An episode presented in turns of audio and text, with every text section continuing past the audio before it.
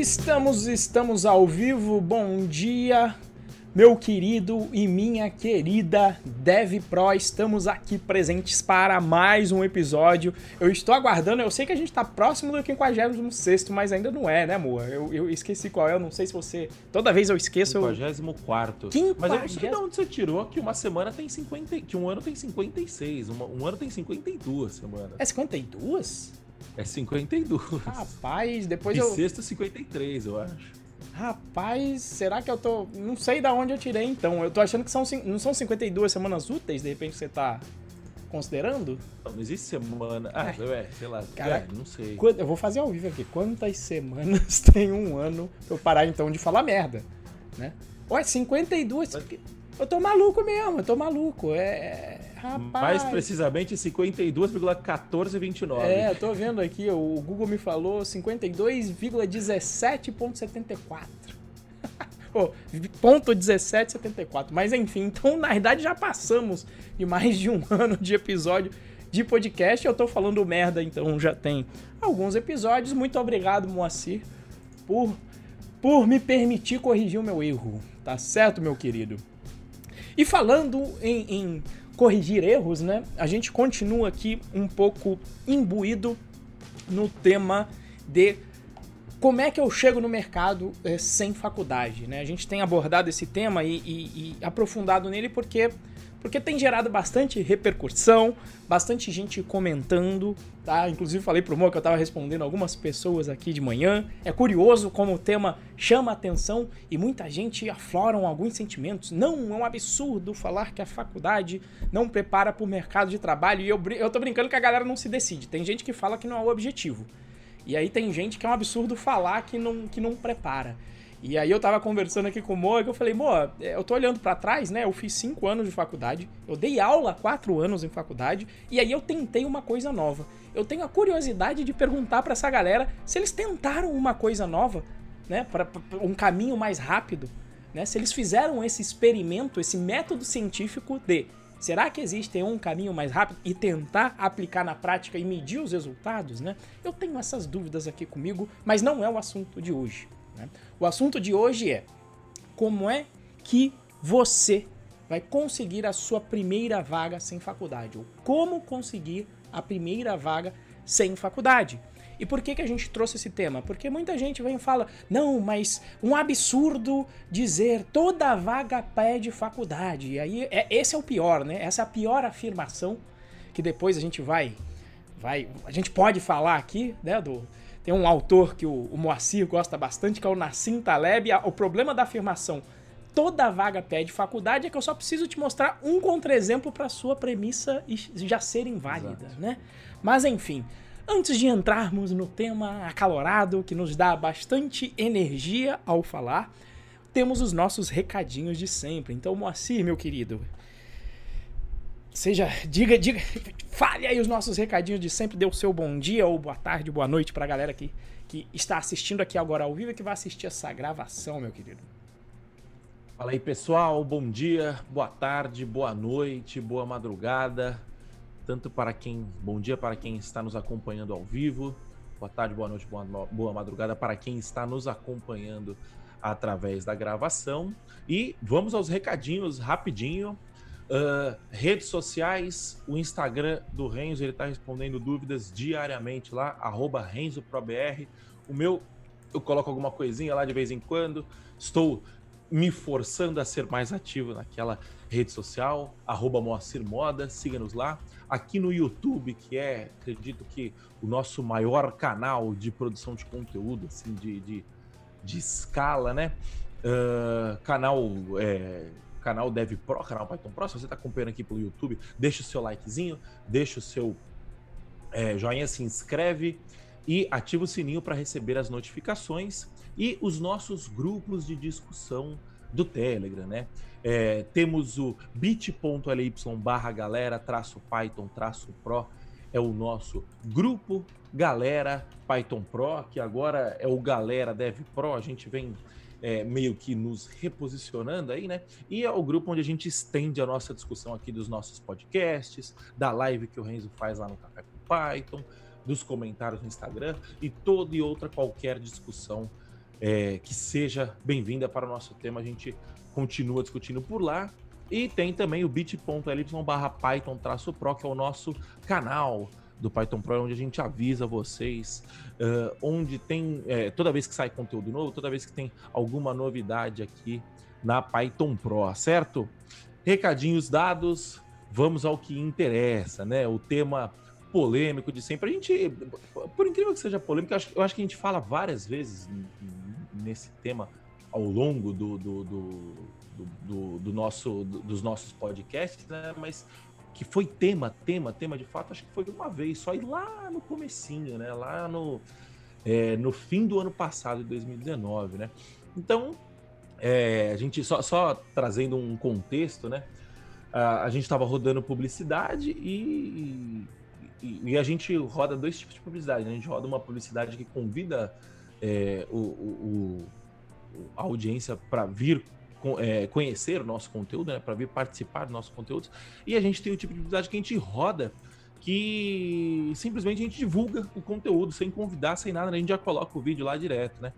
E olhando as métricas lá, né, tipo, é, é, era, tinha um vídeo ali que era papo de tipo 100 vezes mais é, de performance do que as outras métricas, né? Tipo assim, demo, sei lá, cê, cê, é, a cada 100 pessoas que viam um, um vídeo, tipo, a, a, cada mil pessoas que viam um, um vídeo normal, cerca de 15, é, 12 assistiam a, o vídeo até 75% né, do, do tamanho do vídeo. E esse vídeo que a gente rodava era, era papo de a cada mil pessoas que assistiam, 750 chegavam no, no, no, no 75% do vídeo, né? Falei, caralho, né? E a gente é, porra. É, não tem como brigar com os números, né? Não tem como brigar Exato. com os números, né? O Reis fez faculdade de engenharia, né? Eu fiz faculdade de tecnologia. Falei, porra, né? E aí a gente começou, a gente falou, porra, vamos ver quem está. E o, e o título do vídeo era é, Por que faculdade de TI é perda de tempo, né? E Porra, a gente, é, a gente trabalha com internet, né? A gente trabalha com produção de conteúdo. Todo mundo sabe que é, é, títulos polêmicos engajam, né? Títulos polêmicos trazem a, a comunicação, é, é, convidam a pessoa a assistir, né? Para engajar. E a gente falou, porra, beleza, vamos começar a rodar mais desses vídeos, né? e aí, puta, a, a gente abriu a porta do, do, do, do a, a, gente até chegou a discutir, né? Falar assim, porra, é, que, que a gente vai. Será que, gente, será que a gente está exagerando na comunicação? Né? Porque, pô, é, é difícil no dia a dia, né? Fazendo um, um meia-culpa também, é difícil no dia a dia. Às vezes você é, pega um pouquinho mais pesado no tom, tal, só que a gente fala assim, pô, derrama aqui, já, já aconteceu outras vezes, né? E, e, é um aprendizado, né? A gente vai é, errando e acertando e tentando errar cada vez menos ao longo do tempo, né?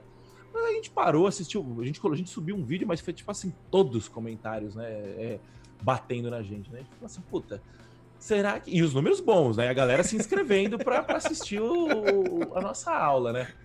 E aí eu falei, porra, será que a gente pegou pesado, né? Será que eu peguei pesado na mão aqui, né? Porque sou eu que escrevo os anúncios, aí o Renzo vai, dá um tapinha, coloca na linguagem dele e ele toca, né? Corrige alguma coisa que ele concorda, discorda, né? Então, e a gente assistiu, tá, até o Renzo chegou e falou assim: puta, mano, eu tô achando que os caras estão pegando muito pesado, né? Eu acho que a gente é, exagerou. Eu né? fui rever o vídeo, eu fui rever o vídeo que eu falei, foi, deixa eu ver se eu falei merda. Vídeo, né? Foi porque a gente tava empolgado com os números, né? A gente falou assim, porra, tá, esse tema aqui tá bom, né? Vamos. Que tá caro comprar anúncio, né? Então, aí eu assisti o vídeo e falei, não, peraí, a gente não falou merda nenhuma aqui, porra, vai se fuder. A, ainda escrevemos outra. É, escrevemos outra peça é, um pouquinho mais é, um pouquinho mais clara. Pode ser que a comunicação da outra peça não tivesse 100% clara, né? Mas assim, não tinha nada, mas escrevemos mais uma peça. E o pessoal continuou batendo. Falou: não, peraí, então, vamos, vamos fazer o seguinte: vamos, vamos botar os pingos nos is. E aí, toda vez, que, toda vez que alguém vier reclamar, a gente só manda o link desse podcast aqui. Porque é, é, hoje a intenção é deixar claro tudo que a gente pensa a favor da faculdade, se a gente realmente odeia a faculdade, se a gente realmente É, é, tá falando para não fazer faculdade, né? O que... Se a gente está falando para não fazer faculdade, existe um problema de interpretação de texto também gigantesco é, nos dias atuais, né? Então, vamos colocar os pingos nos is no assunto faculdade, começando com a primeira pergunta. Renzo, como conseguir a primeira vaga sem faculdade? Pois é, vou, vou entrarei aqui nesse tema, tá? E, e, inclusive, só para. Olha que interessante a primeira mensagem aqui. Vou ler, né? É uma coisa que a gente não costuma fazer, a gente costuma seguir a pauta, mas vamos lá. Olha a primeira mensagem do Alex Paz e o que motivou a gente a falar sobre o assunto. O Alex colocou assim: Bom dia. Em julho, fiz três anos que comecei a mexer com Python. Até hoje não consegui meu primeiro trabalho fixo. E, e, aí, de início, eu pensei, putz, já vai ser um hater que vai bater aqui na gente, né? Porque a gente tá tão, tão acostumado a conversar com isso e falar, não deu certo, e ele colocou, até me graduei em análise e desenvolvimento de sistemas, de sistemas, mas não foquei só no Python e me arrependo um pouco, tá? Isso que o Alex colocou aqui, para mim, é o sentimento da maioria das pessoas com as quais eu converso.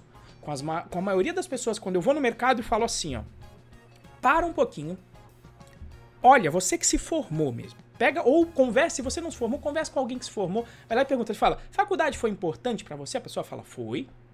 Foi muito importante. Tá bom, então elenca aí para mim. Pega todas as matérias, vai elencando para mim as matérias que você fez e as matérias que são úteis no seu dia a dia, que realmente te ajudaram a você exercer a profissão que você está fazendo. No meu caso, é, é programação para web, para desenvolvimento web. Então, eu, eu acabei de responder uma pessoa que estava aqui de manhã, eu voltei da minha corrida, né, e alguém falou: um absurdo ele dizer que só que só aproveitou 5 ou 10% da faculdade. E, e, eu fiz esse trabalho, né? Antes da gente fazer o Ed, o Moacir sabe que eu sou chato pra caceta de falar: não, peraí, vamos ser. E, e tem, tem, que ter integridade, tem que falar a verdade. E aí eu fui contando, né? né? Lógica de programação, banco de dados. Orientação a objetos era para ter sido boa, mas infelizmente o professor não, não, sabia da matéria, então você corre ainda esse risco da matéria ser importante, mas de repente a pessoa não sabe dar. É, compiladores. É, mais ou menos, mais ou menos. Não tive programação web, que era importantíssimo, mas banco de dados, sistemas operacionais, importante, redes. Então aqui, talvez lógica, lógica de programação junto. Pode botar mais uma aqui que eu não me lembro. São sete. Sete é um semestre da minha faculdade. De 10. 10%.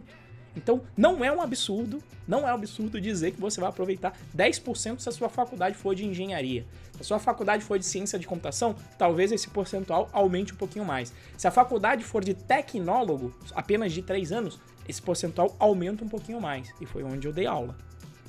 E aí aumenta um pouquinho mais. Mas aumentar um pouquinho mais, a minha, a minha provocação sempre é: tá bom, é, é isso que tem. É isso que tem aqui, ó. 3, 4 e 5 anos. Será que tem um caminho mais rápido, que as pessoas consigam chegar mais rápido ao resultado? E que de repente possam fazer a faculdade depois, que é o caminho que eu indico hoje. Até para já tirar daqui, é o caminho que eu indico hoje é esse. Entra no mercado primeiro e as pessoas conseguem, se focadas, se você investir o mesmo tempo da faculdade é, em um estudo mais focado, que seja via curso, que seja um estudo autodidata com auxílio de pessoas que têm mais experiência, você potencialmente, se você investir o mesmo tempo que a faculdade, você chegará no mercado em meses. Aí a galera vem, não, mas vai faltar conceito, não, mas vai faltar isso. Gente, a ciência é feita primeiro com um problema prático a ser resolvido. Esse negócio de inverter a ordem, de primeiro te passar o conceito para depois você entender o problema, é, é, um troço novo na história da, da humanidade e de geração de ciência. Então você aprende, você vê os problemas na prática e se te faltar conceito, você pode buscar na faculdade, como você ainda pode buscar sozinho. Né? Eu sempre trago um exemplo extremo, mas eu gosto de trazer o exemplo do Luciano Ramalho, porque ele escreveu a porra da Bíblia do Python agora. É uma das maiores autoridades do Python do Brasil e ele não fez faculdade de, de, de tecnologia. Inclusive, quando ele foi decidir fazer uma faculdade, depois de já estar no mercado por muito tempo, ele falou: Renzo, eu não vou fazer a faculdade de tecnologia, porque eu já sei 99% do que tá lá. Eu estudei sozinho, eu estudei com amigos. Ele sabe muito mais conceito que muita gente que fez faculdade. E ele falou: vou fazer outro curso, vou fazer biblioteconomia, porque eu estudo como é que a, a informação se organiza. E isso vai ser mais impactante para mim como profissional e, e, e como estudo em si do que estudar tecnologia. Mas feito aqui esse parênteses, vamos para a pergunta do Moacir, para a gente ficar no roteiro, né? É como conseguir então esta vaga sem faculdade, né? Por quê? Porque muita gente que vem conversar comigo fala, Renzo, todas as vagas que eu vi exigem faculdade. E aí eu falo, ué, que, que essa pessoa tá fazendo? Onde é que ela tá procurando? Porque, assim, é óbvio que existem muitas vagas que pedem faculdade? Existem, mas isso não quer dizer que não existem as que não pedem. Então você tem que procurar por essas, tá? E mesmo assim, às vezes se pede, nada impede de você se candidatar. E aí é o que a gente vai falar aqui. Como é que você vai conseguir a sua primeira vaga sem faculdade? Primeiro de tudo, obviamente, óbvio, é quase um óbvio lulante que se você está querendo uma vaga na área de tecnologia, é óbvio que você vai ter que ter um conhecimento mínimo técnico na área de tecnologia. Isso é quase, para mim, é um óbvio ululante. Tá? Como, como diriam, inclusive um professor meu muito bom de faculdade, o, o Carlos Henrique. Ele falava, é um óbvio ululante. Tá? Então, o que, que você pode fazer? Primeiro de tudo, você tem que suprir, você tem que entender qual é esse conteúdo mínimo. E quando a gente fala em conteúdo mínimo, e é aí onde está o problema, um dos problemas da faculdade, é você vai focar especificamente em uma área. Alguém falou assim: ah, mas se a pessoa estuda, não fizer faculdade, ela vai ter que focar em um nicho específico, muito específico. É, é isso mesmo. é isso mesmo. Eu concordo com você, ela vai ter que focar em um nicho muito específico, justamente. Porque senão ela vai ter que fazer o que ela faz na faculdade, dedicar 3, 4, 5, 6 anos, 7. Tem gente que às vezes bomba duas vezes para conseguir chegar no final. Tá? Então, justamente, você vai pegar um nicho.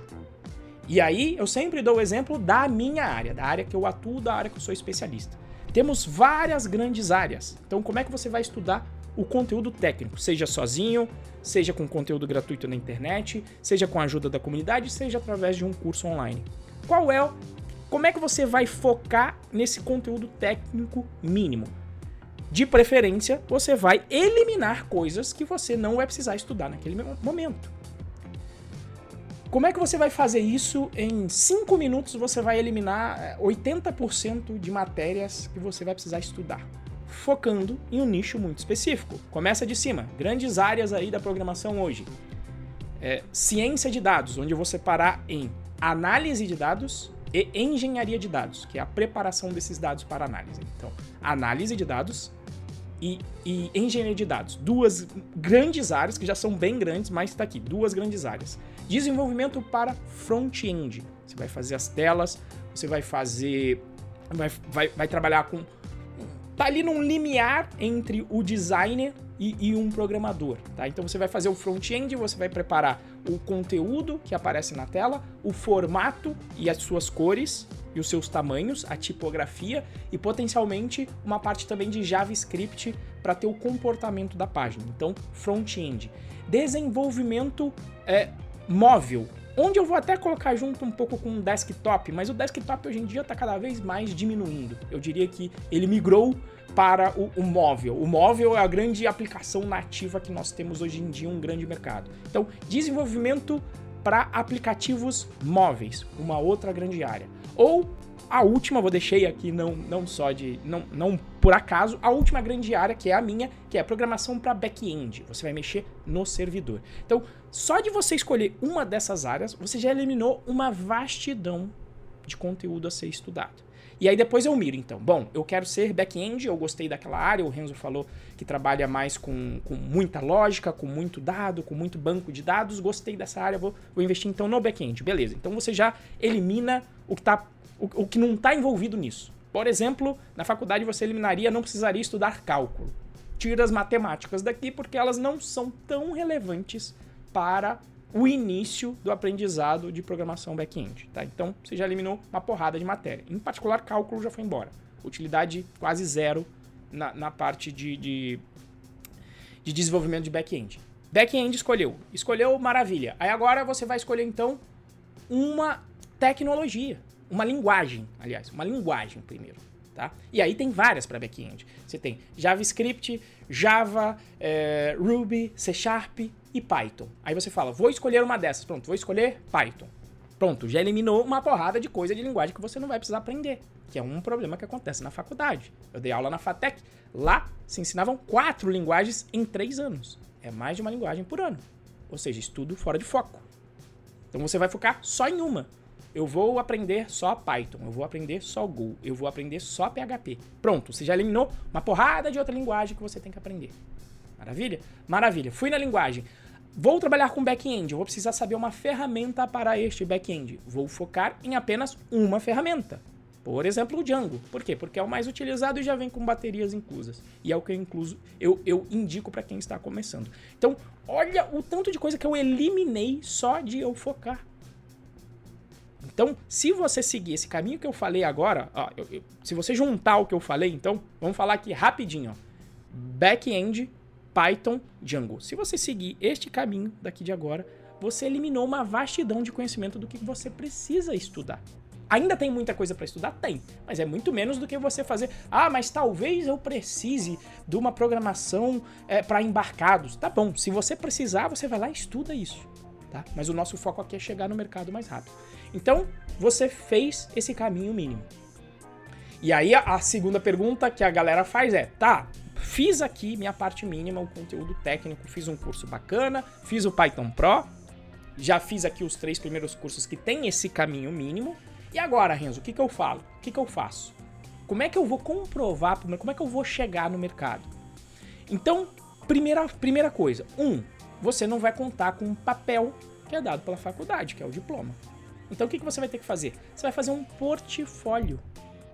E isso que eu tô falando não é só para você que não vai fazer faculdade. Isso que eu vou falar daqui para baixo serve independente se você fez faculdade, se você não fez, serve inclusive para o nosso amigo, cadê? O Alex Paz, que falou que não conseguiu uma vaga serve para ele também. Tudo que eu vou falar daqui para agora, tá? Então não tem mais a ver com faculdade. Então aqui não interessa se você focou no conteúdo mínimo ou se você foi pelo caminho mais longo da faculdade, tá? Você pode ter ido numa reta, estudando só o que era necessário, você pode ter, pode ter ido pela faculdade que fez um baita zigue-zague e chegou lá no conteúdo mínimo, tá? Vamos supor que você chegou nesse ponto. O que, que você vai ter que fazer? Montar um, um portfólio e nada impede, inclusive, de você montar o seu portfólio enquanto você está estudando. O que, que é montar um portfólio, Renzo? Ter uma listagem dos seus projetos para mostrar e falar: olha, estão aqui os projetos que eu fiz. E colocar dentro desse portfólio de tudo. Por exemplo, a gente tem um outro, um outro, uma outra linha de conteúdo aqui dentro do canal, que é o Café com Python, onde pelo menos nessa estamos aqui em novembro de 2020 e eu comecei há duas semanas, em novembro, aqui no mês de novembro, a fazer o evento às quinta-feira às 19h05. Fazendo o quê? Questões para me preparar para entrevista técnica. Então, inclusive, já fica uma dica: se preparar para a entrevista técnica depois disso. E eu justamente estou gravando esse conteúdo para que os meus alunos estejam preparados para esta fase do, de processo seletivo tá? Então se preparar. Só que essa preparação você já pode montar um portfólio. Você já pode montar um repositório com questões que você resolveu de entrevista técnica. E eu tenho um desse. É o que eu coloco. Eu estou resolvendo as questões e deixando lá nesse portfólio. E aí você pode pensar, Renzo, mas as empresas veem isso? Antigamente eu até achava que não. Até que eu fiz um processo e o recrutador falou assim para mim: "Então, Renzo, eu vou te passar aqui uma questão só porque eu tenho que passar. Porque eu vi lá no teu, na tua conta do GitHub, eu vi o teu repositório de questões de entrevista técnica. E essa que eu vou te passar é muito mais fácil das, das que você fez lá. Então aquilo para mim foi um caramba, até mesmo o meu repositório de questões de entrevista técnica, a empresa considerou e viu. Então, durante o curso, você já pode montar o seu portfólio, mesmo que seja na faculdade. Todo projeto que você for fazer na faculdade, coloque com código aberto no GitHub. O único problema é que às vezes você não sabe como fazer isso na faculdade. Quando eu dava aula na faculdade, o que, eu fazia? Não interessava qual era a matéria, eu já ensinava a fazer isso em uma aula de duas horas. Não interessava. Ah, não tá no currículo. Portu... Perdão pelo português hoje foda-se. Eu ia lá e dava, porque eram duas horas que iam que ia ajudar o aluno a ele começar a montar esse, esse portfólio. Então você pode fazer isso dentro já do seu estudo, seja na faculdade, seja fora dela. Não à toa, nos nossos cursos, o que, que eu faço? A pessoa sempre faz projeto. Por quê? Porque ela já vai ali colocando o projeto a ser feito. No final do curso, ela faz um projeto real de gestão de curso. E eu falo, gente, vocês fizeram um projeto de gestão de curso que faz pagamento, que mostra vídeo, que salva dado, que mexe com banco de dados, que tem uma esteira de entrega contínua. Então, você já você pode colocar isso no seu currículo como seu portfólio, tá? Mas o que que acontece? Simplesmente você pegar o seu currículo, tá? E enviar para a internet é a pior maneira, não, não, não é que é a pior maneira, mas é a maneira menos eficaz de você conseguir um emprego. Por quê? Porque aí é currículo frio. E aí eu concordo, isso eu concordo plenamente com as pessoas, de que se vem um currículo de alguém que fez faculdade e outra pessoa que o portfólio ainda está no início, por conta do viés que nós temos da nossa visão que foi, que foi criada pelos nossos pais, por conta da visão que faculdade é necessária, óbvio que a empresa vai preferir uma faculdade, tá? E você vai cair nessa fase de currículo. E se você for procurar as vagas que estão no LinkedIn, etc., normalmente vão colocar como pré-requisito faculdade. Então, se você estiver procurando e mandando currículo frio, potencialmente você vai ser muito barrado. Então, como é que você vai conseguir essa primeira vaga? Além do seu portfólio, você pode construir a sua experiência olhando para dentro, olhando para si e em sua volta, no seu círculo de amigos. Será que alguém, será que eu tenho um problema que eu consiga pegar o meu conhecimento mínimo técnico e resolver esse problema para mim? Construir uma aplicação web que resolva o meu problema, puxando para o caso que eu mencionei de você escolher o backend. Será que eu consigo fazer essa aplicação? Eu tenho um amigo que ficou literalmente milionário com isso, porque começou a resolver o seu problema e aí olhou em volta e viu que era problema de outras pessoas. E aí começou a resolver o problema de outras pessoas, e é assim que se ganha dinheiro, resolvendo o problema de outras pessoas. Eu, quando eu entrei no mercado, eu não conhecia muito de projeto, eu só fazia uma parte específica de back-end, eu queria conhecer. Eu olhei para o lado e vi meu sogro precisando de um sistema de gestão para recebimento de fotos. Ele tinha um laboratório fotográfico. O que, que eu falei para ele? Vou fazer o teu projeto. Ele falou: quanto é que você vai cobrar? Eu falei: nada. Por quê? Porque eu não sabia nem se eu ia conseguir fazer. E eu falei, depois que ficar pronto a gente conversa. Eu faço um software como serviço. E foi assim que eu aprendi o grosso do que eu sei hoje. Eu diria 60, 70% do que eu sei hoje de conceito foi ali, metendo a mão na massa. Quando eu estava na faculdade, eu não entendi direito o protocolo HTTP, redes, verbos HTTP, eu não entendi isso. Agora, quando eu fui meter a mão na massa e precisei resolver, Aí eu aprendi um monte de coisa. Como é que eu armazeno arquivo estático? Como é que eu faço um, uma lógica é, é, que eu consiga enviar esse upload de maneira eficiente, de maneira barata, manter isso na web? Como é que eu faço uma arquitetura que eu consiga receber os pedidos do, do cliente e manter o registro disso tudo? E o projeto rodou sete anos. Então, você não precisa esperar uma vaga em si, mas você pode olhar para o lado. E isso também vai servir para o teu portfólio. Por quê? Porque depois disso, quando eu fiz esse projeto, eu colocava isso no portfólio. Eu fiz uma aplicação, estava na época daquelas, daqueles sites de compras coletivas, Groupon, Peixe Urbano. O que, que eu colocava no meu currículo? Eu fiz uma aplicação web que transitou, todo ano eu ia atualizando, né? Que transitou um milhão de fotos pela rede. 2 milhões, chegamos em 10 milhões em 7 anos. E eu colocava isso. Isso era o meu, meu portfólio de início era a minha experiência. Era muito mais importante eu dizer essa experiência do que colocar o meu currículo. Ainda mais quando eu era pro exterior. No exterior, minha faculdade, que é boa, uma das melhores do Brasil, lá não vale nada. Por quê? Porque ninguém sabe o que é ITA lá fora. Vai falar aí, o que é isso aí? O que é esse bagulho aí? Não sabe, não sabe o que é. Tá? E aí você resolve o problema das pessoas. Quando você vai para as vagas, o que, que você vai fazer? Você não vai fazer o trabalho do RH. Ah, Renzo, pede, pede, está pedindo aqui currículo. O que, que você faz? Não interessa. Ah, pede experiência, pede plano, não interessa. Faz o processo seletivo.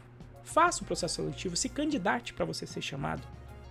E faça o QI, o que é o, o quem indica, o famoso quem indica, faça a sua rede de contatos valer. Entre em contato com alguém da empresa se você conhece. Renzo, não conheço ninguém, o que, que eu faço? Entra na comunidade, se for, por exemplo, como eu falei, entra na de Django Brasil. Já que você focou, vai lá na comunidade Django Brasil. Começa a responder as pessoas lá para você montar essa rede de contatos. Né? Eu tô, eu, tô, eu tô aqui, eu tenho que mandar uma mensagem pro Alisson, nosso monitor, que ele, ele fala isso. Ele estava ainda no início de faculdade, começou a participar da comunidade, começou a responder perguntas e, em algum momento, uma dessas perguntas que ele respondeu, a pessoa falou: Você não quer vir trabalhar para mim? Por que isso? Porque o Alisson estava demonstrando conhecimento de forma explícita, respondendo os outros. Quando eu mesmo convidei o Alisson para monitoria, eu não perguntei se ele tinha feito faculdade. Eu vi que ele já respondia um monte de questão. E eu falei, cara, quer trabalhar com a gente? Eu não perguntei se ele tinha faculdade. Aí depois eu fui saber, ó, como é que é, o que, que você já fez? Eu falei, ah, eu fiz faculdade, etc. Mas se ele não tivesse feito, para mim não ia fazer diferença nenhuma como contratante. E aí, qual que é o, o aqui vai uma dica pro Alex Pais. Parece que a gente tinha combinado, hein, Alex Pais? Que eu ouço muito isso também. A pessoa se forma e fala: Renzo, o mercado tá muito difícil. Tá difícil conseguir uma vaga. E aí eu, eu, em geral, não sei se é o seu caso, Alex, espero que não, mas se for, pode ser um diagnóstico, tá? Muitas vezes que eu fui conversar com, com, com pessoas, às vezes que tem até mestrado, eu já fui, tô com mestrado, mas tá difícil o mercado, Renzo. Eu falei, você tá no mestrado, cara? Quantos processos seletivos você fez? Nenhum. Um, dois. E aí eu falo, como assim então o mercado tá difícil? Você, você pensando matematicamente, você tirou dois pontos aí dessa. Você tirou dois pontos e você tá dizendo que o mercado tá difícil? Você tem que ter mais pontos para você determinar um perfil de curva. Né? o que a gente aprende, inclusive, na faculdade. Você precisa de mais pontos. Com um, dois pontos, você não consegue determinar um perfil de curva. Você não sabe se é uma reta, se é uma parábola. Você não consegue determinar isso. E aí, o que, que você tem que fazer? A tática, tática que o Moacir criou o slogan de 49 nãos para um sim. Você vai levar uma porrada de não. E no início, quando você levar um não, você vai perguntar o que, que faltou. Olha, faltou um conhecimento de Docker. Você precisa saber o Docker básico para instalar a aplicação no seu computador. Falar, ah, anota aqui Docker. Pronto. Agora você vai estudar o Docker e vai fazer outro processo seletivo. Agora eu sei o Docker. Não passou? Peraí, o que, que faltou agora? Não, você precisa ter um conhecimento sobre API. Um tal de DRF, Django REST Framework. Opa, Django REST Framework. Peraí, coloca na lista, vou estudar Django REST Framework. Não passou? Faz outro processo. Se você seguir isto e não desistir, a sua vaga virá. Você só precisa de um sim. Agora você tem que estar preparado mentalmente para levar todos esses nãos. Quem é vendedor, a gente sempre fala, já está acostumado. Ele tem que ser resiliente porque ele sabe. Eu vou ter que fazer 100 entrevistas para ser chamado para 50 entrevistas para conseguir chegar na entrevista técnica em 20 dessas ocasiões, para eu conseguir passar em 5 dessas entrevistas técnicas e aí para eu negociar e escolher uma dessas 5. É, é essa proporção e você tem que estar preparado para isso.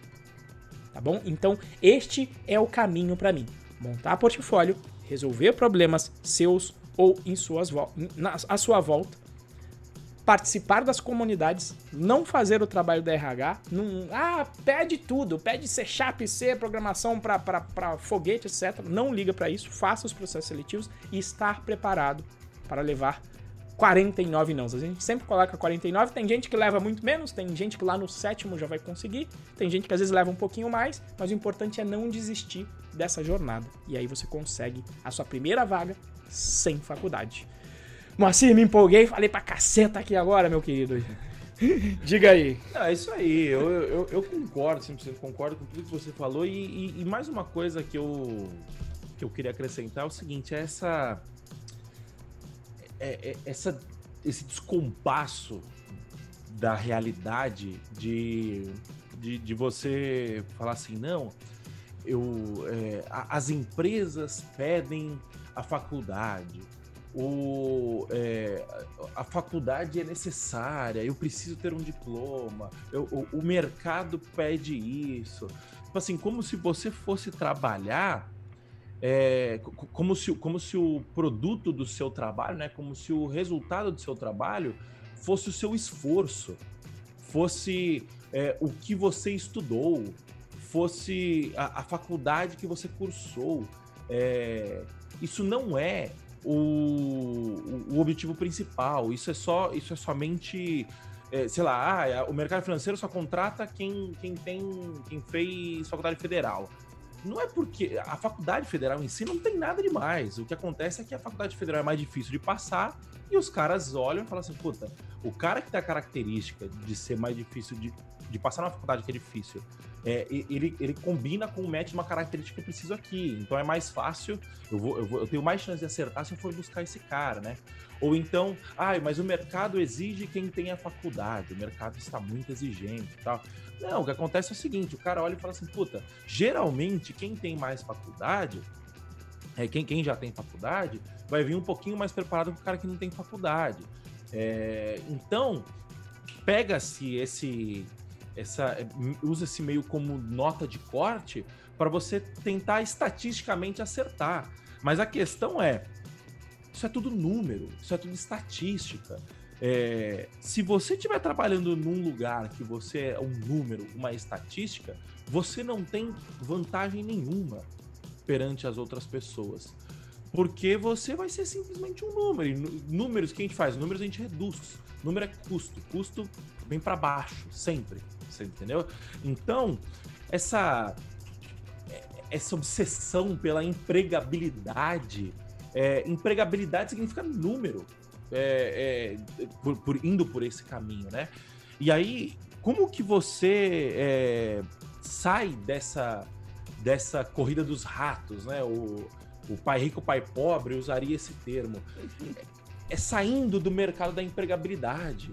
É, você quer empregabilidade alta pra cacete? Vai fazer o Uber. O Uber tem uma empregabilidade alta, que é só você baixar o aplicativo, se cadastrar lá, a chance de você não ser aceito como motorista é muito baixa. Tá você tá com uma empregabilidade altíssima. A questão é, o, o Uber ele é ótimo para quem está precisando, para quem está sem alternativa, para quem está precisando levantar um caixa rápido, esse tipo de coisa. Mas é, você quer viver a sua vida inteira, 30, 40 anos, trabalhando como Uber? É, a maioria das pessoas que eu, que eu conheço não querem. E se quiser também não tem nenhum problema. A questão é, aqui a gente tá falando de prosperidade financeira. Você não vai ganhar dinheiro pra caralho sendo Uber. Entendeu? É, um dos motivos. Eu, eu, conheço dois motivos pelo que as pessoas entram no, no mercado de tecnologia. O primeiro é porque elas são bitoladas com tecnologia. É o cara que fuçava desde cedo, queria saber como as coisas funcionam, muito curioso e tal. E o segundo é o cara que quer ganhar dinheiro. Entendeu? É, eu não acho que a gente está falando um perfil muito diferente aqui. Então, é, como que você foge dessa empregabilidade, dessa, desse, essa busca pela empregabilidade é, é, desenfreada, né? Enquanto maior a empregabilidade, ainda ali no, no, no piso, no, na galera que não é muito específica, menor o salário, né? É, como você foge disso? Trabalhando no mercado de problema. Você tem que resolver problema, você tem que gerar valor. A gente está há 56 episódios falando a mesma coisa: gerar valor, resolver problema. É, a faculdade não te ensina a fazer isso é, olhando especificamente para o mercado de trabalho. É, a faculdade vai te ensinar a fazer isso se você estiver num, numa, numa profissão altamente específica, altamente técnica. É, um médico, por exemplo, faz todo sentido ele fazer faculdade, por quê? Porque o médico, é, a, a, o conhecimento, a carga de conhecimento necessária para que ele consiga exercer sua profissão de um modo que ele consiga gerar valor para as pessoas, ela é tão grande que é muito mais fácil você pegar esse médico, mandar ele parar 10 anos da vida dele para estudar só isso. E aí você bota o administrador do hospital, você bota o, o administrador do consultório para resolver outra parada, entendeu? Por quê? Porque o médico tem que ser altamente específico. A tecnologia não é mais assim. É, se você comparar com outros, é, com outro, outras profissões, beleza, você tem um alto grau de, de especialização, mas ainda assim, muita, muita, muita, muita coisa já foi abstraída. Você entendeu? Eu, eu tenho 10 anos de programação, já botei muito dinheiro no bolso com programação e eu não sei fazer ponteiro, por exemplo, em C. O pessoal fala assim: não, você tem que aprender a alocar a memória de uma forma otimizada. Tem, um, tem alguém que vai precisar saber disso? Tem alguém que vai precisar saber disso. Não sou eu. E eu continuo trabalhando e ganhando dinheiro e servindo o meu cliente e gerando valor para o meu cliente. É, e a faculdade é, não ensina essas coisas de nível, num nível mais baixo, num nível mais básico.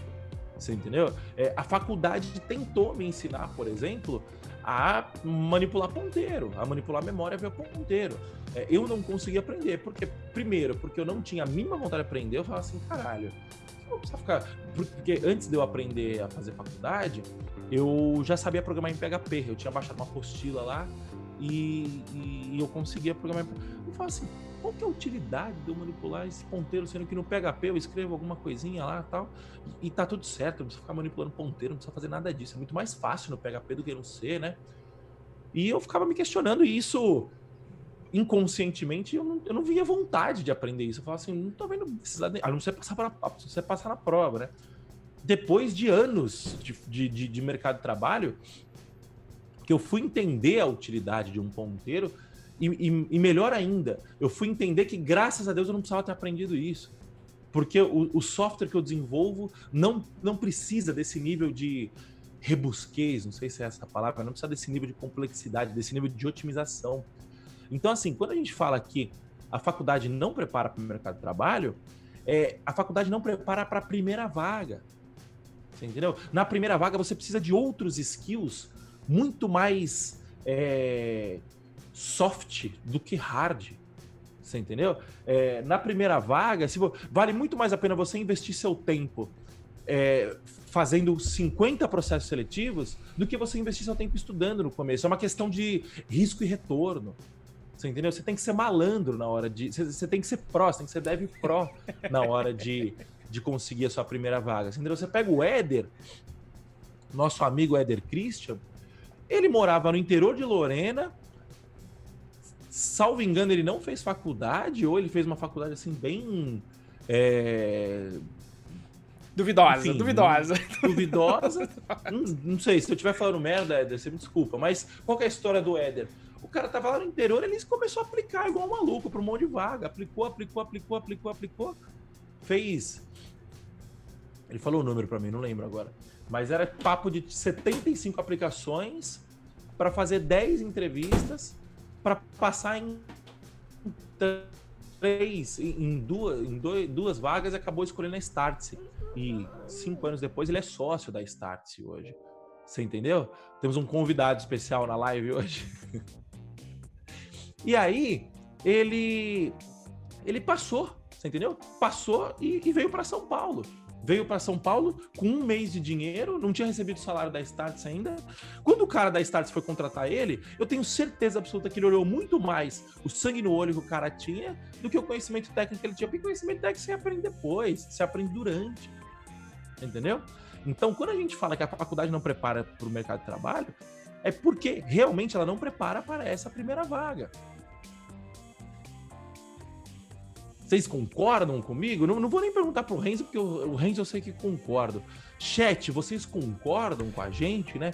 Eu vou fazer aqui a próxima pergunta pro é, é Renzo. Só, só antes? Moa, só antes, Moa. Vou dar um bizu então. Se a faculdade é tão importante e você quer fazer uma federal, eu, eu, eu imaginei isso quando eu tava no ITA, né? O que, que eu observei? Se você entrasse lá na sala de aula do ITA, ou se você for numa federal, porque eu já fui, se você entrar lá na sala de aula, ninguém vai te tirar de lá.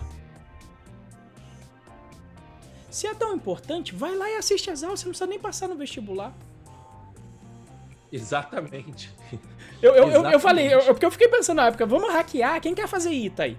Se você, você só precisa entrar, no caso do ITA, por ser uma base militar, você só precisa de um contato lá dentro, só para você passar na portaria. Mas uma vez, se você entrar lá na sala, entrar, você entrar lá no primeiro dia de aula, no máximo a galera da turma não vai te conhecer no caso do ITA, mas nas escolas federais, se você for no primeiro dia de aula, que não tem alojamento nem nada, se você entrar lá, ninguém vai te falar, ô, oh, vaza daqui, a não ser que, que a, a, a, sala esteja lotada, tá? Mas é raro, é raro. Vai ter sempre quem vai faltar, etc. Você vai lá, senta na cadeira, faz o curso inteiro. E aí, você tem um conhecimento, né? E aí alguém vai falar, não, mas aí não vai ter o diploma, não vai ter o certificado. Fala, porra, mas se fosse importante, por que, que você precisa do papel? Eu, eu sempre fiquei imaginando isso. Então, fica o hack. Se você acha que a faculdade é importante e você quer fazer uma boa faculdade, você pode ir lá e fazer. Faça todas as matérias como os alunos lá. Fica só a dica que eu. No passado eu tinha pensado nisso, eu sempre penso em como hackear as coisas, em como ter o caminho mínimo. Falar, putz, era só eu vir aqui e fazer as aulas. se é tão importante. E aí você ainda poderia escolher as que são importantes. Fala, não, essa daqui eu não vou fazer. Não tô me importando mais com o currículo, tô, tô me importando só com o aprendizado, sem me importar com o papel. Tá bom? Olha aqui, olha aqui, chegou aqui, ó. Participante da live, toma aqui. um participante especial. Mas fica a dica do hack. Se você quiser fazer uma federal, vá lá. Vá lá e faça aula, tá? Inclusive, só um parêntese, tem um, um, um, veterano meu, que era dois anos acima, que o apelido dele era Lab. Sempre tem apelido lá na faculdade no ITA. Era Lab. E o apelido dele era Lab por quê? Porque no ensino médio, ele gostava muito de ciência, ele foi lá e pediu, oh, eu quero fazer os laboratórios. Ele já tinha feito todos os laboratórios da faculdade durante o ensino médio, antes de passar na faculdade. Então, assim, o que eu tô falando também foi baseado na história do Lab. Eu falei, pô, mas se ele veio e fez o laboratório, qual é a diferença? O laboratório ainda é pior, porque gasta gasta recurso, né? Você tem lá os elementos que você vai Sim. trabalhar, etc. Agora, a aula não. Se tiver uma cadeira vazia lá, e normalmente tem, principalmente nos cursos de federal, por quê? Federal, passou o primeiro semestre, uma galera vai ser dizimada. Não vai passar para a próxima. E aí você tem uma baita numa sala com, com ocupação de 50% quando tá muito bom. Então você vai lá e fica na cadeira. Você vai lá e assiste a aula. E aí você pode seguir esse caminho. Fica aí mais, mais uma dica de hack. Se você fala, não, eu não acreditei no Renzo, mas a faculdade é importante, mas eu não vou conseguir passar vestibular. Isso, isso até emenda com a nossa próxima pergunta, né? É, a próxima pergunta da pauta é o seguinte: por que existe a crença de que é preciso ter um diploma, Renzo? Excelente, excelente. Eu já meditei bastante sobre isso, né? É, tinha um termo em inglês, alguém, alguém, alguém colocou, seria alguma coisa próxima do, do termo prova social. Né? Você usa no fim do dia o diploma como uma prova social. E toda vez que você faz uma revisão histórica do processo de como que o nosso sistema atual de ensino foi criado, foi criado com base em revolução industrial. E aí o pessoal costuma fazer, inclusive, o paralelo entre escola indústria e a cadeia. Né? São coisas muito. funcionam muito parecidas, né? Todo mundo com um uniforme, indo lá, com um uniforme, pensando de maneira uniforme, tendo que se reunir em um lugar específico, tendo um apito quando vai ter o, o, o, o, o intervalo para tomar o banhinho de sol, né? Não é isso? Quando é na cadeia. Né? Para quê? Para ter o conhecimento técnico para executar ações técnicas e no passado ações que eram repetitivas. A tecnologia não mudava tanto assim no passado. Nesse cenário em que a tecnologia não muda tanto, potencialmente faz muito sentido você ter esse esse esse estudo dessas técnicas para você aplicar no seu mercado de trabalho. E quando você sai, você pensa em revolução industrial, principalmente em nível de Brasil, você pensa em idos aí de 1900, chegando ali em 1940, isso isso estourando, ficando mainstream, ou seja, ficando popular, esse tipo de estudo, você tem poucas pessoas tendo acesso à faculdade, a esse conteúdo técnico mais especializado.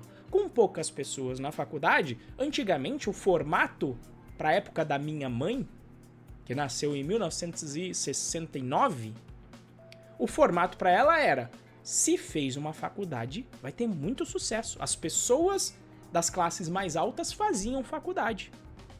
Né? Medicina, direito, administração, enfim, qualquer curso superior antigamente te dava uma garantia. E o modelo era: você vai entrar em uma multinacional, vai ficar lá trabalhando pelos seus 30 anos e vai sair de lá aposentado. Esse é o, é o plano da geração da minha mãe. Só que quando você traz isso para uma área de tecnologia, começa a não fazer tanto sentido. Você olha para trás agora, quanto tempo surgiu o Docker? O Docker tem um tempinho o container, agora tá virando mainstream. Quais são as faculdades que estão ensinando isso? O tempo, às vezes, de você colocar para o Ministério da Educação uma mudança no currículo até ele chegar na ponta Vai ter ferramenta que nasceu, cumpriu o seu propósito e morreu e não é mais utilizado. Então por que que. Mas por que que então o currículo se apresenta importante? Para mim é uma herança dessa época, uma herança da época da geração da minha mãe, em que faz da faculdade estar garantido. E aí você tem uma mudança no próprio Brasil, onde o ensino superior também se populariza, E primeiro a galera se preocupou em, em acesso, em quantidade, porque várias faculdades do ensino privado deixam muito a desejar. E eu tenho amigos que também deram aula, eu dei aula no ensino público, mas amigo meu que deu aula no ensino privado falou: Renzo, cheguei lá a primeira vez, coloquei a barra alta, minha avaliação foi péssima. E aí, um outro professor que estava lá mais tempo, você é novo aqui, né, cara? Fica tranquilo que você vai entrar no esquema. Não faz, não faz chamada, não. Faz uma prova facinho e aí a sua vida vai ser mais tranquilo. Por quê? Porque o objetivo da faculdade, no caso da privada, não é exatamente você aprender, é você ficar lá cada vez mais tempo, porque é, é, é para isso que o modelo de negócio dela existe. E eu não estou dizendo que são todas, mas uma grande parte é considerada assim. E nesses casos, inclusive, o diploma não vale muita coisa. Eu lembro de um caso em Santos, da minha cidade, eu não vou mencionar a faculdade, porque vai que. Era uma época de engenharia ainda, que nos anúncios, antigamente era mais roots, né? Não tinha esse negócio de politicamente correto, de ai, ele vai ficar melindrado. O anúncio da vaga era assim: precisamos de engenheiro, exceto formado na XPTO, uma grande faculdade particular em Santos. Quem for de Santos sabe do que, do que eu tô falando e qual é a faculdade. Então é assim, Basicamente, é uma terceirização do mercado que passou essa responsabilidade de formação do seu quadro técnico para, para o ensino superior.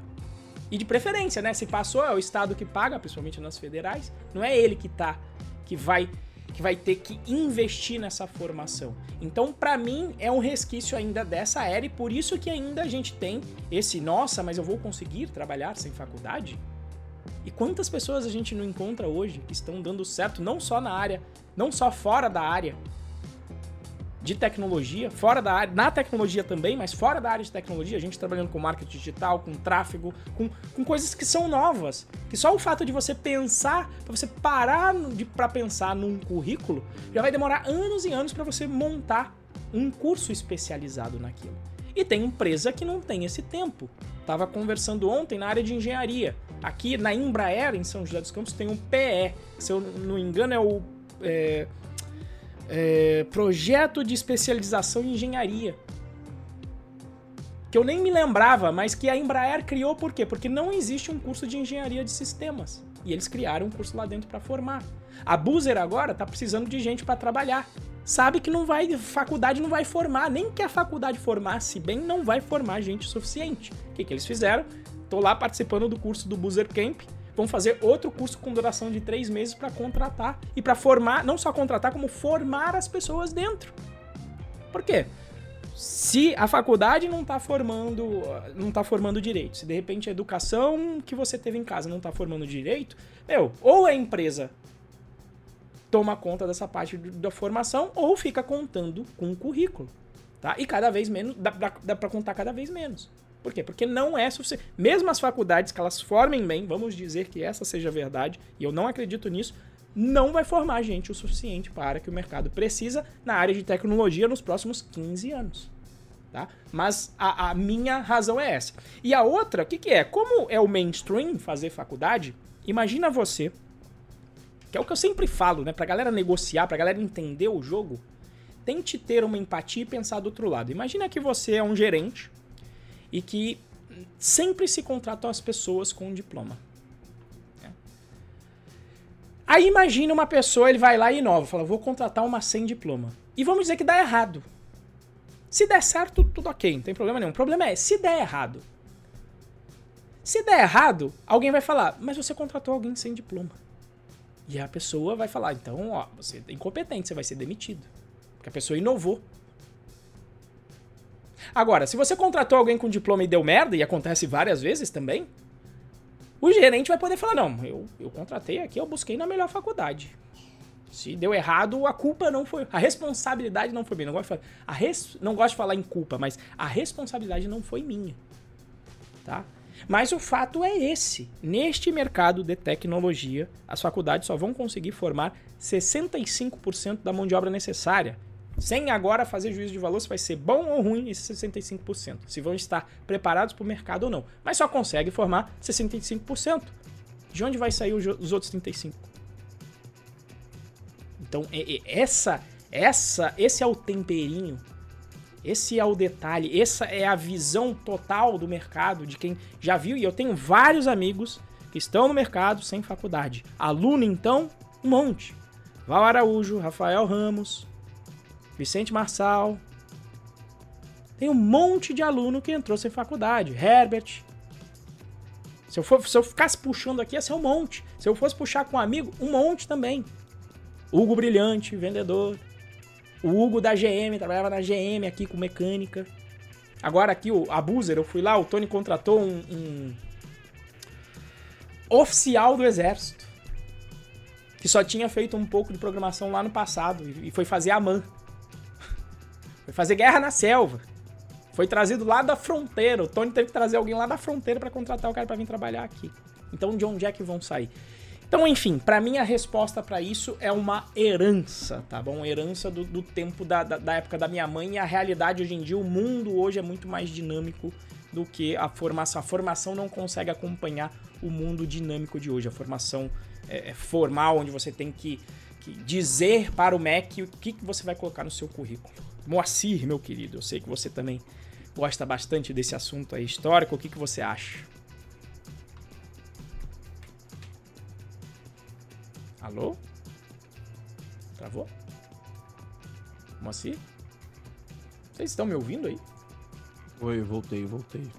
Não, você tá falando, eu aqui tá foda. É, eu vi, eu vi que tinha dado uma. Na verdade, eu, depois que eu terminei aqui do histórico inteiro, Revolução Industrial, que que. Diga aí, diga aí, meu querido, o que, que você acha? Não, eu concordo, eu, eu concordo concordo 100%. Até anotei aqui no meio que você estava falando que nos anos 80 as coisas mudavam muito menos, né?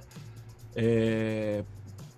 Mas é isso, você explicou perfeitamente. O que acontece hoje é que o mundo atual não tem mais condições. Tipo assim, é, antigamente existia tempo hábil para uma instituição é, conseguir chancelar que aquela pessoa estava apta a exercer determinada função que era necessária para o mercado de trabalho.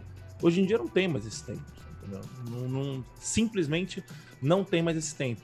E, e, até o fato da pessoa ir por fora da faculdade, né, não depender de um, de um é, instituindo o que, que você precisa é, aprender ou o que você não precisa aprender, até o fato de ter isso é um, é um diferencial, porque o cara, a pessoa que vai te contratar vai falar assim, porra, é, esse cara aqui consegue ter o feeling, né, de, de, de, de saber para onde que ele tem que ir, de sem precisar de alguém tutelando ele, né? essa, essa autonomia também, ela, ela é muito mais importante do que o conhecimento técnico em si, né?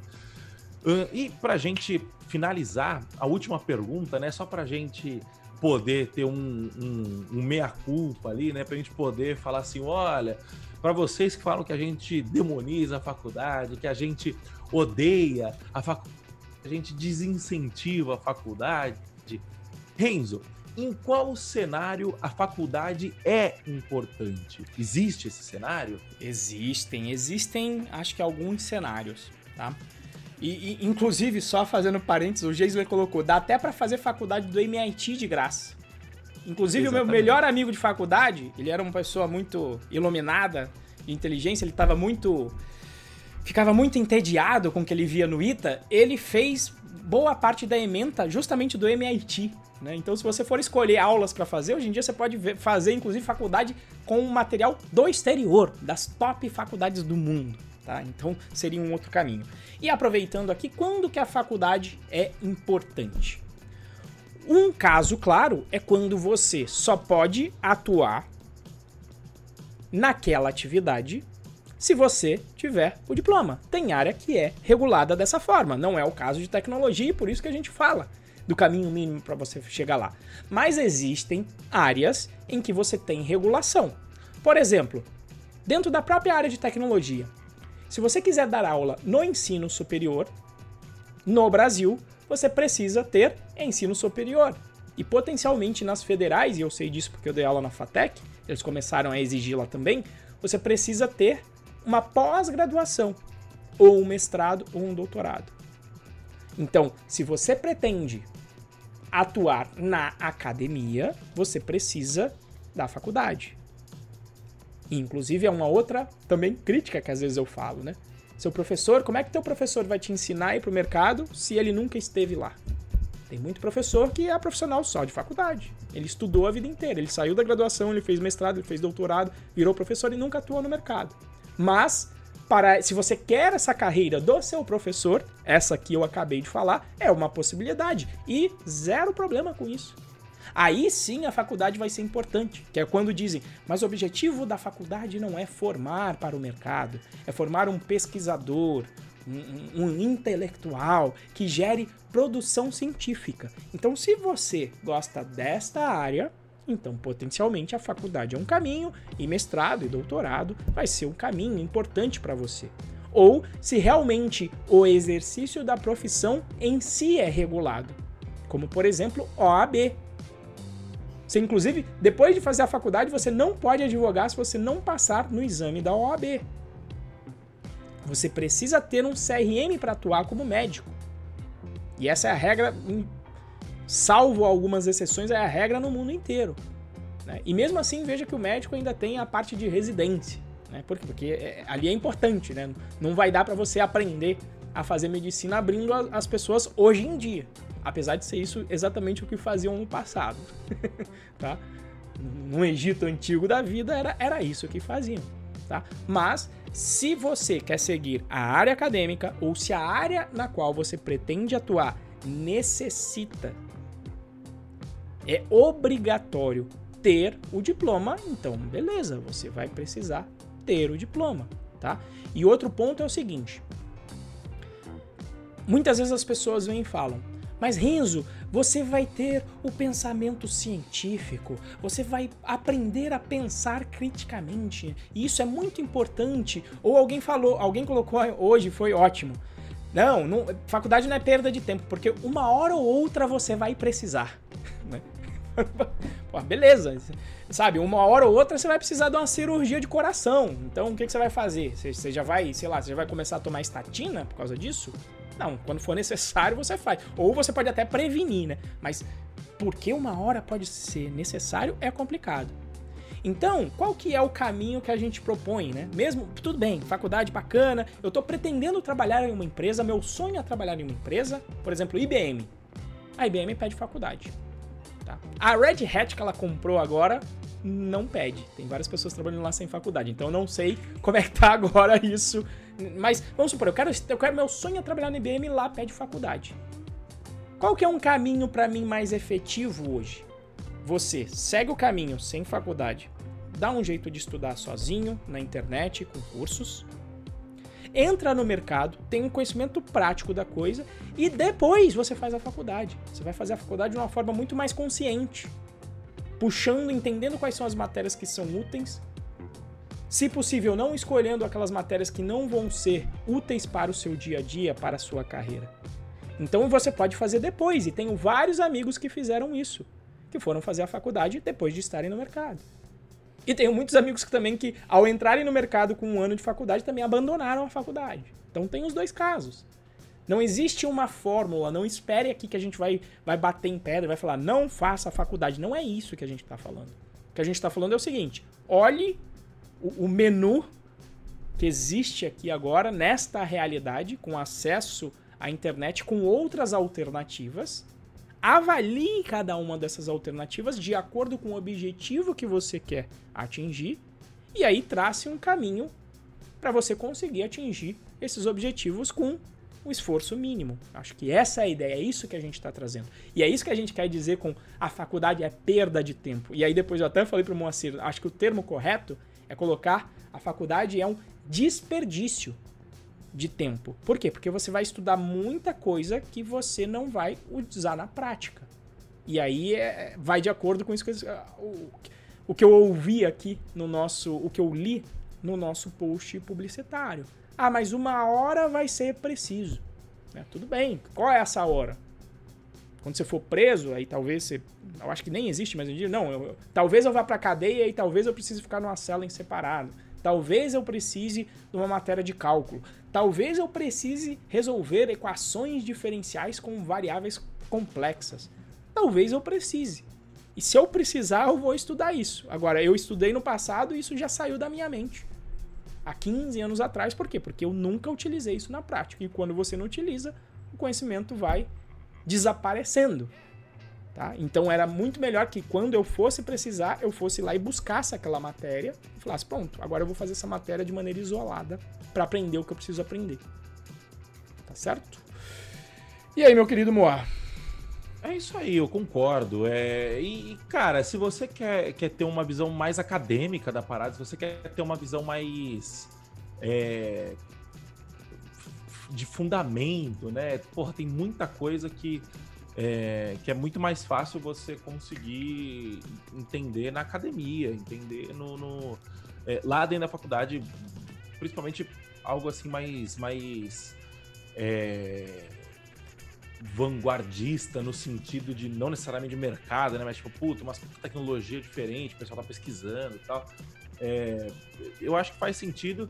E existe existem situações tipo assim, eu acho que você, se você, sei lá, tem 10 anos de mercado e, e tá querendo se aprofundar, se especializar ainda mais, ficar ainda mais técnico, eu acho que revisitar a faculdade ou visitar pela primeira, pela primeira vez a faculdade e aí sim solidificar esse esse esse conhecimento mais é, de base aí faz todo sentido porque necessariamente o, os problemas que você vai começar a resolver com certeza serão problemas mais é, é, de ordem é, mais baixo nível, né? Alguma coisa nesse sentido.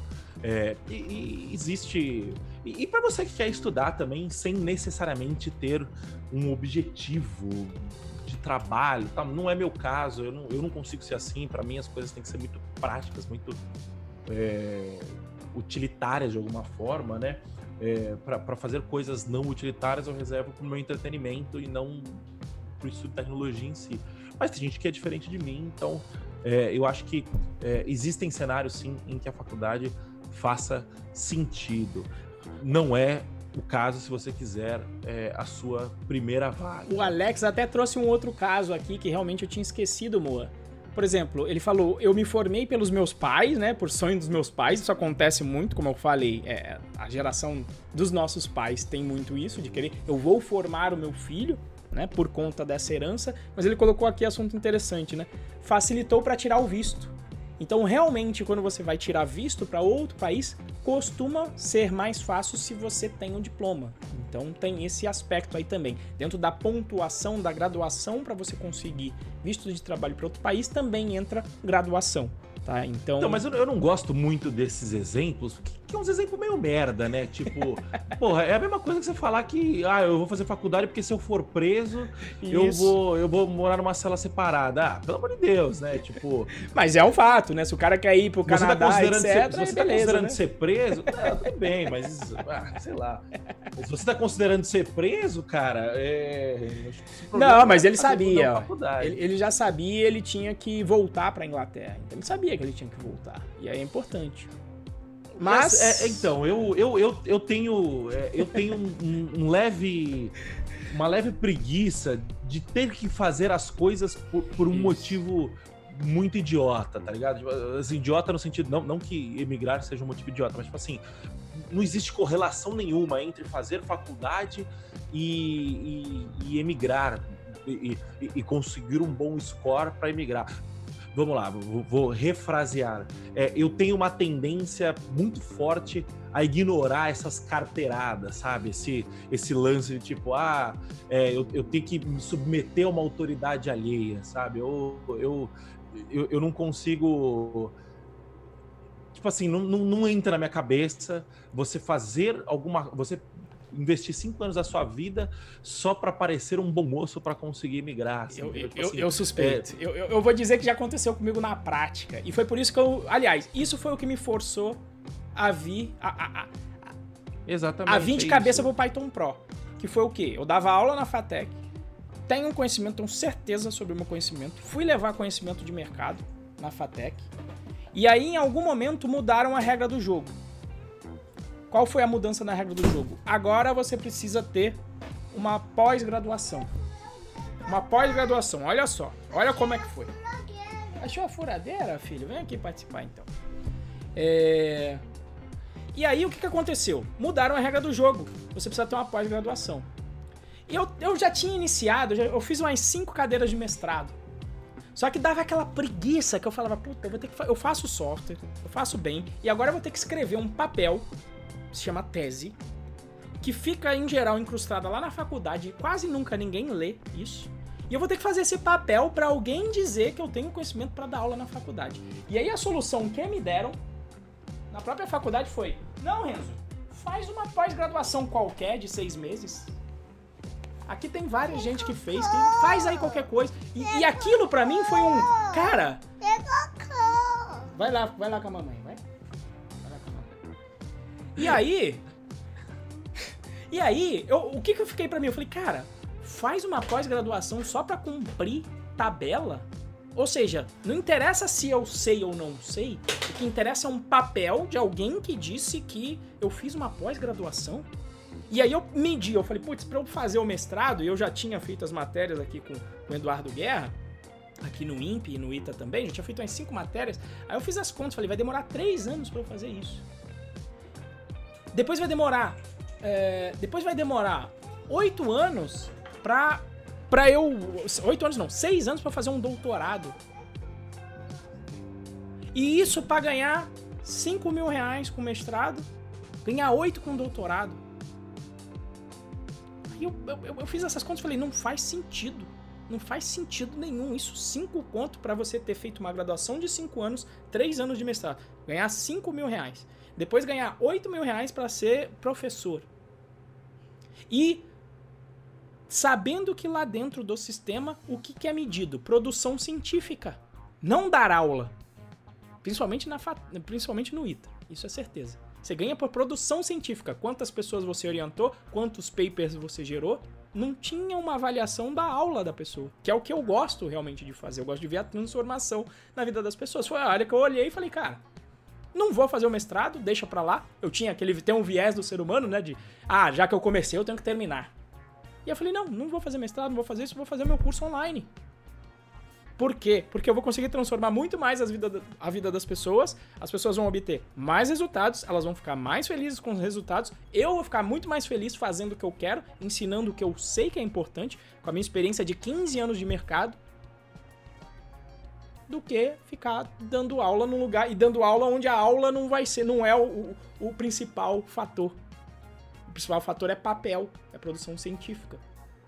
Que algumas vezes é, é, é, é importante. Um sistema, é um né? sistema completamente perverso, né? Sim. Assim, é, o sistema foi completamente pervertido, porque ele é, não existe mais geração de valor, ninguém está interessado. Tipo, beleza, eu posso produzir 500 papers é, por ano, sei lá, é, 10, não sei, não sei quantos papers você consegue produzir por ano, mas sei lá, 10 papers por ano, com qualidade baixíssima. Não, mas você produziu bastante paper não faz sentido nenhum, entendeu? E só pra gente finalizar, que a gente já tá. É, já estendeu bastante hoje, porque o tema é convidativo, né? O Eric Amaral comentou aqui: eu sou formado em engenharia e tenho a programação como uma paixão. Eu acredito que a faculdade te proporciona uma pequena base, mas para quem trabalha com tecnologia, certificações são essenciais. Eric, discordo frontalmente. É, eu tenho 10 anos de mercado, eu não tenho nenhuma certificação, todos os melhores programadores que eu conheço é, não possuem certificação. Uh, o, o, o, cara mais perto que chega de ter uma certificação que eu conheço que é bom é o Renzo e ele fez um ITA, sabe? Que é, que é entre aspas. É, foi obrigado a tirar o SCJP. Eu fui obrigado. Nunca mais eu quis fazer uma certificação na minha vida. Então, assim, isso é crença limitante total.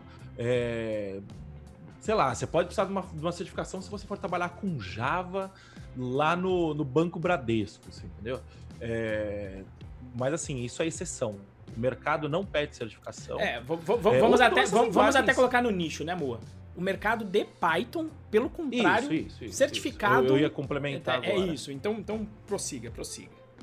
Eu ia complementar agora. O, o, o mercado de Python não pede certificação nenhuma existem outros mercados que, que, que pedem, é, corrigindo a minha, a minha colocação, .NET, eu sei que tem bastante, Java, eu sei que tem bastante, e é por isso que eu passo quilômetros de distância desse mercado, e, e essas, linguagens são uma bosta, se, vocês me permitem falar também.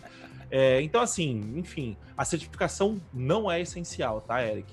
É, e até Java e, e .NET eu conheço programadores muito bons de Java que eu sei que não possuem certificação e são muito bons também. Então, assim, o que importa é a mão na massa, é o resultado que você gera, é o valor que você gera, é o dinheiro que você bota no dinheiro do, do, do é o dinheiro que você bota no bolso do seu cliente e como você consegue mostrar isso, provar isso para os seus futuros clientes, né? Digamos Exatamente. assim.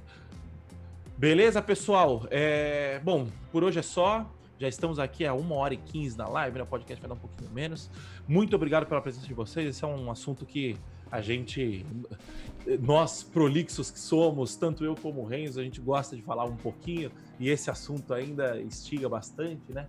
Então a gente acaba passando um pouco do ponto, mas eu espero do fundo do coração que vocês tenham gostado do nosso, do, do nosso bate-papo aqui hoje. E se você discorda da gente, é, sinta-se à vontade para discordar é, lá no nosso grupo Galera Python Pro. Se concorda também, sinta-se à vontade para concordar. O que importa é a gente seguir é, trocando ideia e tentando é, desmistificar um pouco aí do, do, dessas crenças limitantes, na minha opinião, que tem no mercado, principalmente para quem está entrando e para quem não conhece o mercado de fato, né? Beleza, então, pessoal, muito obrigado. Até a próxima e valeu. Tchau, tchau. Muito obrigado, pessoal. Até a próxima.